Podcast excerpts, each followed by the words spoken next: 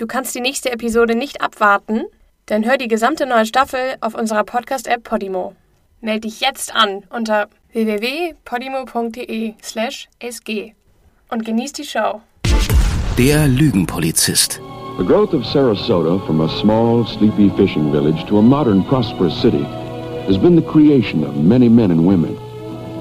Their devoted efforts over the years have projected the ideals of the past into the present to ensure that Sarasota shall continue to be a place of beauty and contentment.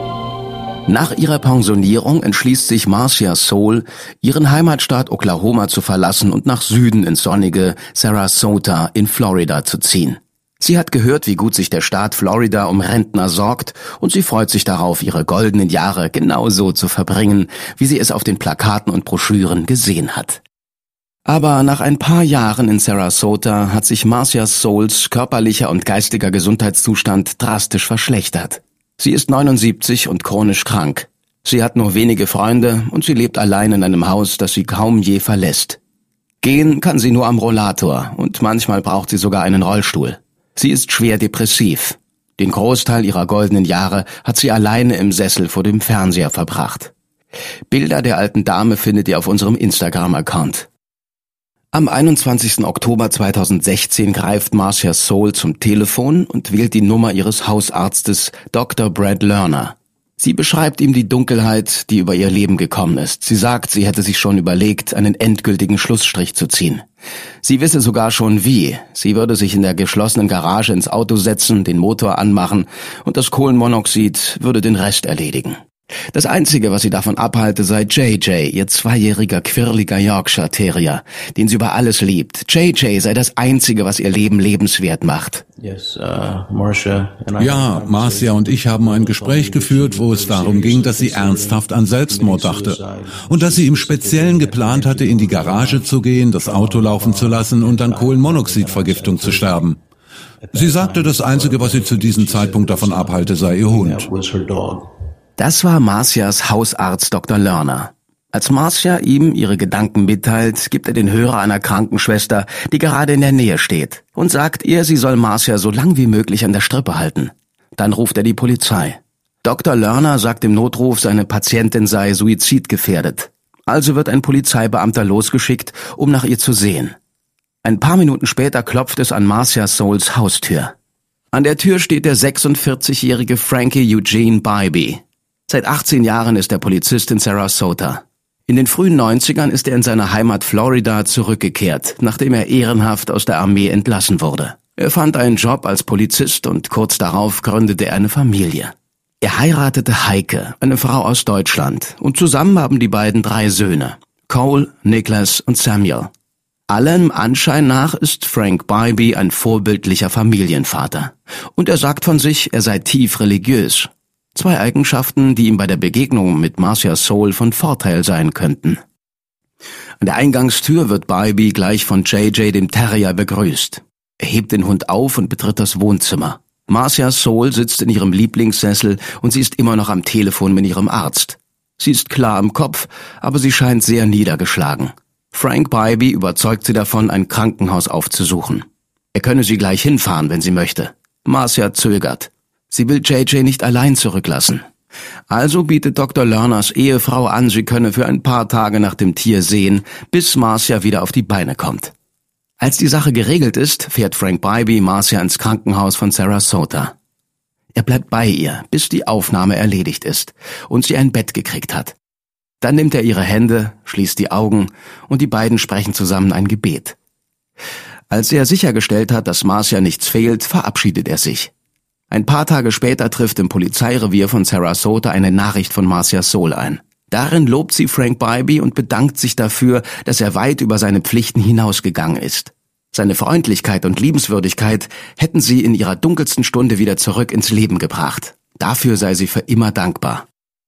Frank Bybee stattet ihr darauf einen Besuch bei ihr zu Hause ab, um sich persönlich für ihre lieben Worte zu bedanken. Die beiden tauschen Telefonnummern aus und in den nächsten paar Wochen kommunizieren sie regelmäßig per SMS und Telefon. Ab und zu geht Bybee nach Feierabend bei Marcias Haus vorbei, um nach dem Rechten zu sehen. Ein oder zweimal bringt er sogar seine Söhne mit und stellt sie Marcia vor. Es scheint, als könne Marcia Sohl ihren Ruhestand doch noch genießen. Zwar hat sich ihr Gesundheitszustand noch nicht verbessert, aber sie sagt Dr. Lerner, sie sei glücklich. Sie hätte nämlich gleich zwei Einladungen für Thanksgiving bekommen. Frank Bybee hat sie auch eingeladen, mit seiner Familie auf einen Weihnachtsmarkt zu gehen. Ihre Nachbarn sagen, sie sorge viel besser für sich selbst. Zusammen mit Frank räumt sie sogar die Unordnung in ihrer Garage auf. Das erste Mal seit langer Zeit scheint sie richtig glücklich zu sein. Aber dann, um etwa 20.30 Uhr am 28. Dezember 2016, erhält Dr. Lerner eine E-Mail von Marcia, in der sich alles ganz anders anhört. In der E-Mail steht, Heute Nacht bringe ich mich um und Sie sind schuld daran. Ich habe die Schnauze voll von Ihnen und Ihrer Schlampe von einer Frau. Danke für Ihre Hilfe. Dr. Lerner ist aus zwei Gründen verdattert. Erstens hatte er den Eindruck, Marcia Souls psychischer Zustand hätte sich verbessert. Und zweitens hätte er geschworen, dass Marcia seine Frau gut leiden konnte. Die beiden hatten sich immer gut verstanden. Seine Frau hatte sogar auf ihren Hund aufgepasst.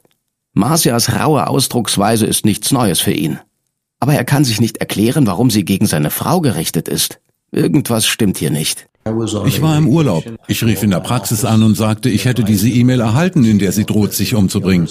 Also habe ich einen Kollegen in der Praxis gebeten, sich darum zu kümmern und sie, wenn nötig, wieder unterzubringen.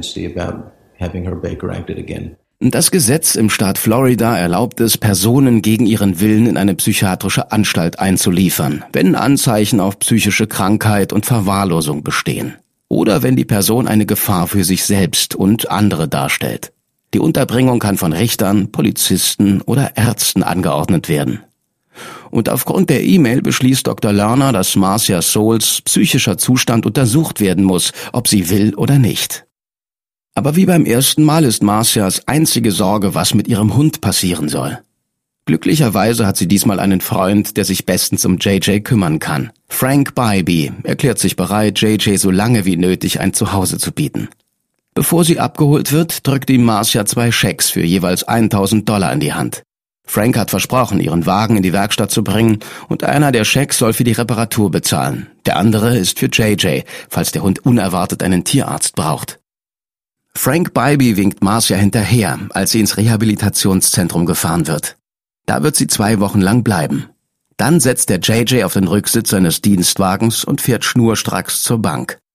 Er löst beide Schecks ein und überweist das Geld auf sein persönliches Konto. Zurück im Auto öffnet er seinen Laptop und schaltet eine Anzeige im Internet. Nach ein paar Tagen hat JJ einen neuen Besitzer. Am 9. Januar 2017 erhält das Polizeirevier von Sarasota einen großen weißen Umschlag. Als Adresse ist Frank Bybees Visitenkarte an der Außenseite angeklebt. Der Absender ist Marcia Soul. Im Umschlag sind vier Schecks, alle von Marcia unterschrieben, mit einem Gesamtwert von 65.000 Dollar. Der erste beträgt 50.000 und ist an Frank Bybee ausgestellt.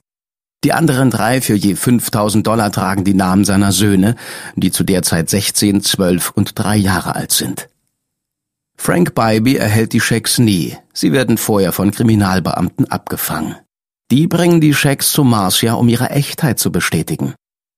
Marcia erkennt die Schecks als ihre, aber sie hat sie weder unterschrieben noch abgeschickt. Sie weist darauf hin, dass die Unterschriften ihren zweiten Vornamen enthalten. Sie unterschreibe nie mit ihrem vollen Namen. Der Umschlag wurde nicht etwa per Zufall beschlagnahmt. Tatsächlich hat die Kriminalpolizei schon seit Dezember 2016 ein Auge auf Frank Bybee geworfen. Seit Marcia Soul ihn wegen Belästigung angezeigt hat. Marcia sagt, dass Bybee in den zwei Monaten ihrer Bekanntschaft immer aufdringlicher geworden sei.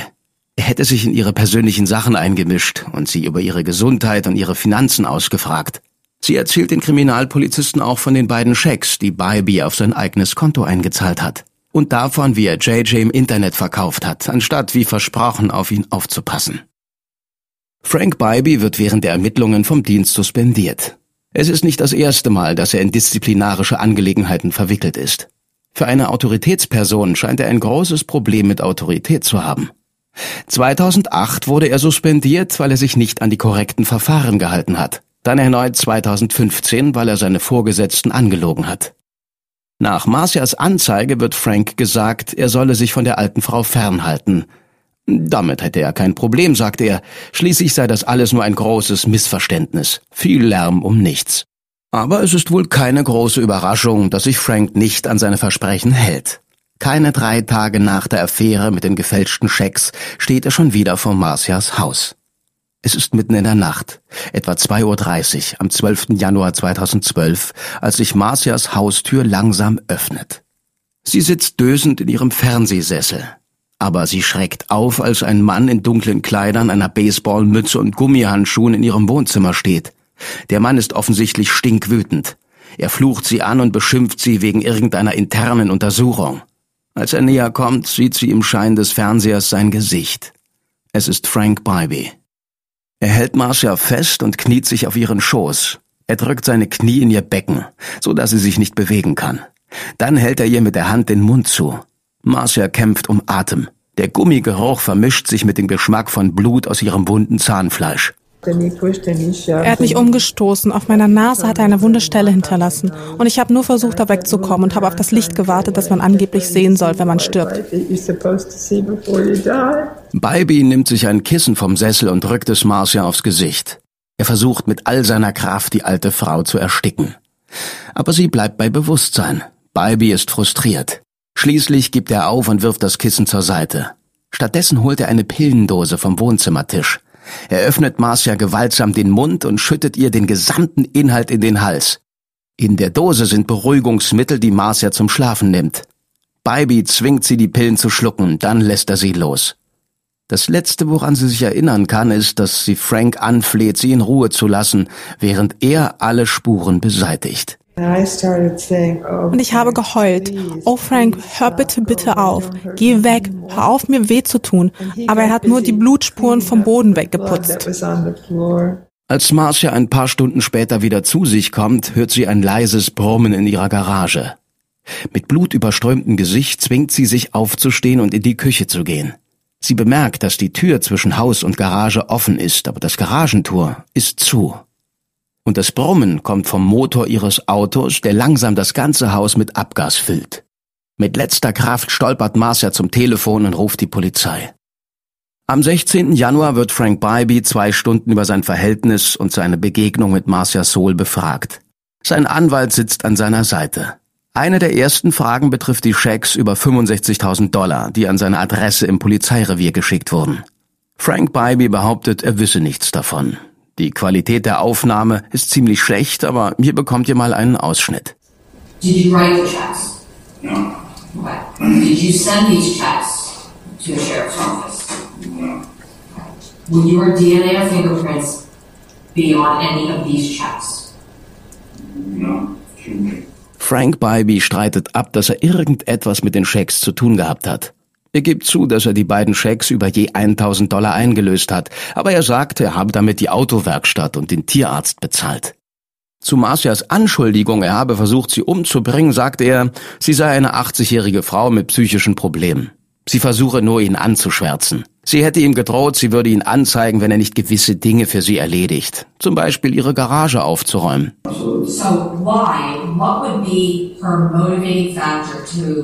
Warum? Was wäre ihr Motiv dafür?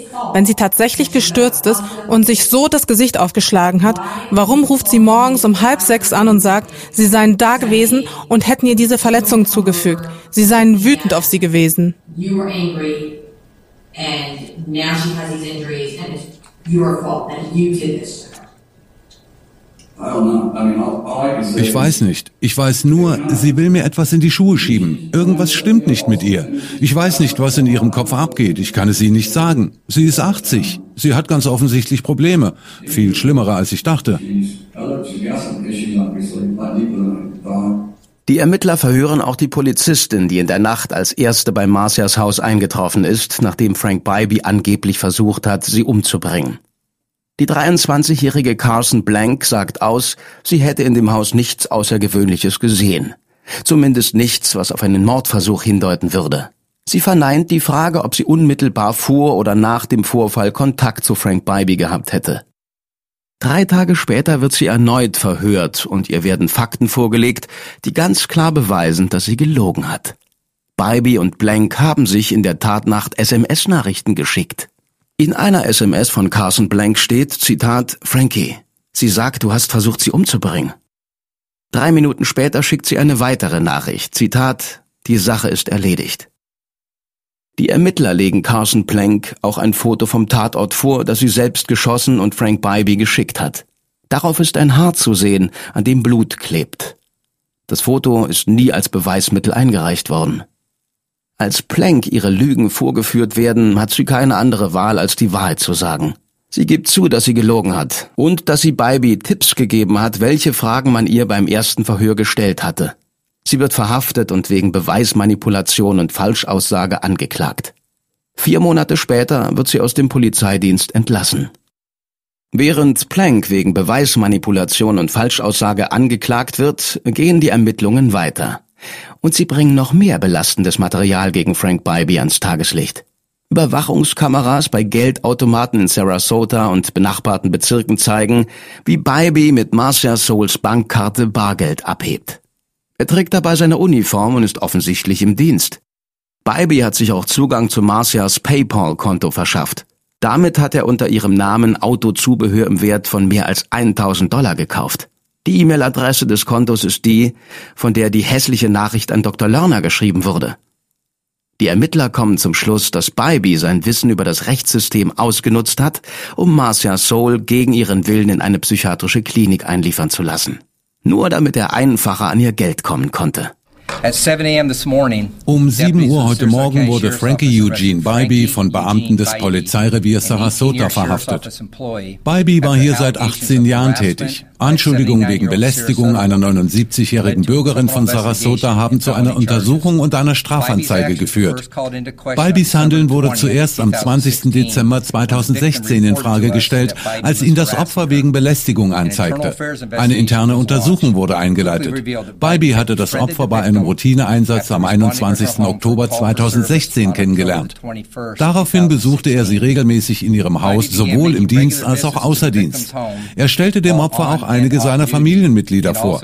Während sich das Opfer in Pflege befand, übernahm Bybee die Sorge für ihren Hund und erhielt einen Scheck in Höhe von 1000 Dollar für den Fall, dass das Tier während ihrer Abwesenheit einen Tierarzt brauchte. Bybee zahlte das Geld auf sein persönliches Konto ein und sagte unseren Ermittlern später, er habe den Hund per Webinserat weggegeben. and later, later told, told our detectives that he had rehomed the dog on Craigslist. Ein Bild von ihm und dem Hund könnt ihr euch auf unserem Instagram-Account anschauen. Am 23. Januar 2017 wird Frank Bybee in Untersuchungshaft genommen. Seine Anklage umfasst versuchten Mord, Entführung, Körperverletzung einer Person über 65, Hauseinbruch, Ausbeutung einer älteren Person, Diebstahl, Computerbetrug, Fälschung und zehn Punkte von Identitätsdiebstahl. Und falls das noch nicht genug wäre, bekommen die Ermittler eine Woche nach Bybys Festnahme einen Hinweis von einer Frau, die neue Anschuldigungen gegen ihn vorbringt. Eine unerwartete Wendung, nachdem die Polizei einen Hinweis auf eine mögliche Verwicklung in Prostitution erhalten hat. Eine Frau behauptet, sie hätte ihm über die Jahre mehr als 100.000 Dollar für Sex bezahlt. Er hätte ihr auch Videos geschickt, wie er in seinem Dienstwagen sexuelle Handlungen vornahm. Die Frau sagt, sie hätte ihm ein Wohnmobil gekauft, eine Anzahlung von 20.000 für ein Jeep finanziert und 30.000 Dollar Schulden abbezahlt. Während seine Kollegen für die Sicherheit der Stadt ihr Leben riskieren, lässt sich Frank Bybee über 150.000 Dollar dafür bezahlen, in seinem Dienstwagen zu sitzen und mit seinem Knüppel zu spielen.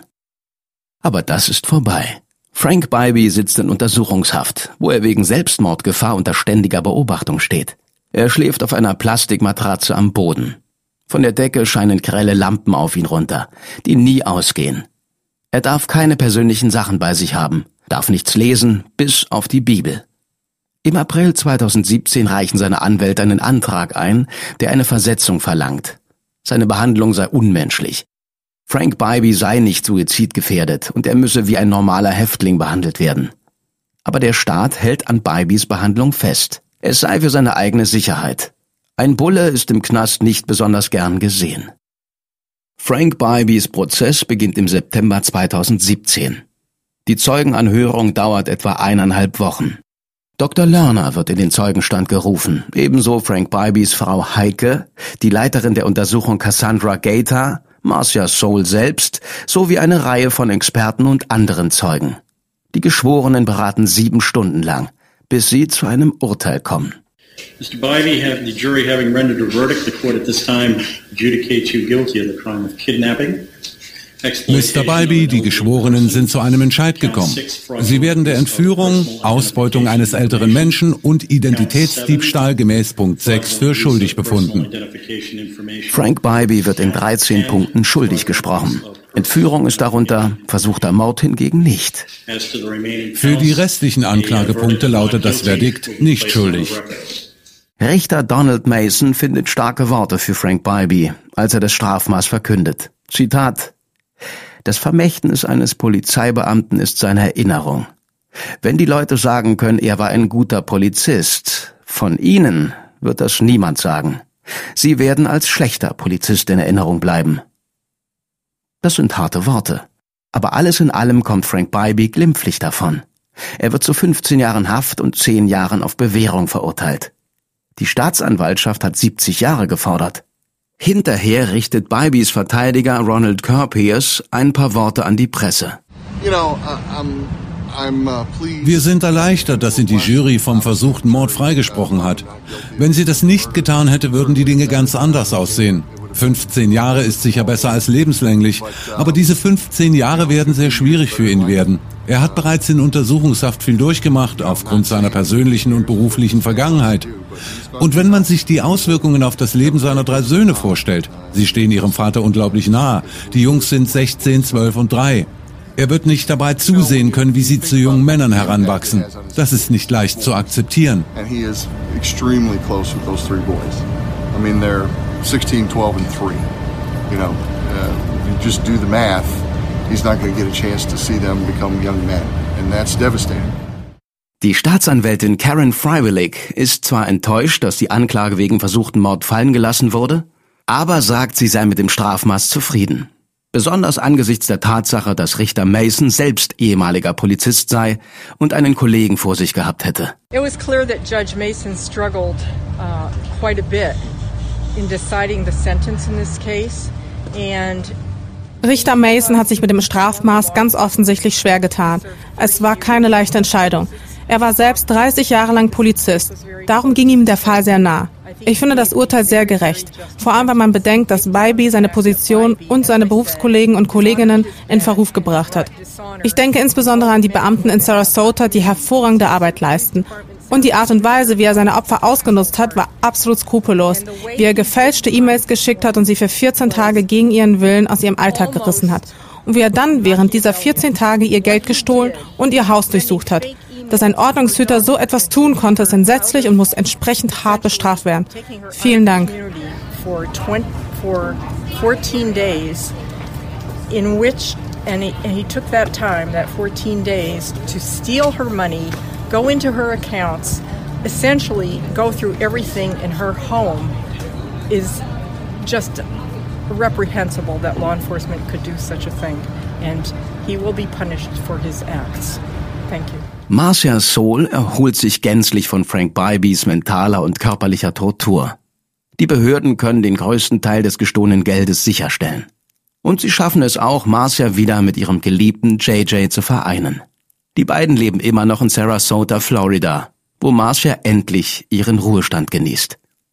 Zum Schluss hören wir den Polizeichef von Sarasota, Tom Knight, das Tragen einer Uniform und eines Abzeichens wird respektiert. Wenn man es auf die leichte Schulter nimmt und ausnutzt, verdient man, wie Frank Bybee, ins Staatsgefängnis zu gehen. Nicht jeder darf dieses Abzeichen und diese Uniform tragen und hinausgehen, um Menschen zu beschützen. Das ist, was wir tun sollten. Es ist das Grundprinzip dessen, was ich seit 31 Jahren tue. Ich bin froh, dass er nicht mehr die gleiche Uniform trägt, die ich trage und die fast 1000 Menschen in unserem Sheriffbüro tragen. Wir schmeißen einen bösen Polizisten aus seiner Uniform. Wir Detectives schützen die Integrität des Sheriff's Office auf eigene Faust. Die Verlierer hier sind seine Kinder. Das ist das wirklich Traurige. Du kannst die nächste Episode nicht abwarten? Dann hör die gesamte neue Staffel auf unserer Podcast-App Podimo. Meld dich jetzt an unter www.podimo.de/sg und genieß die Show.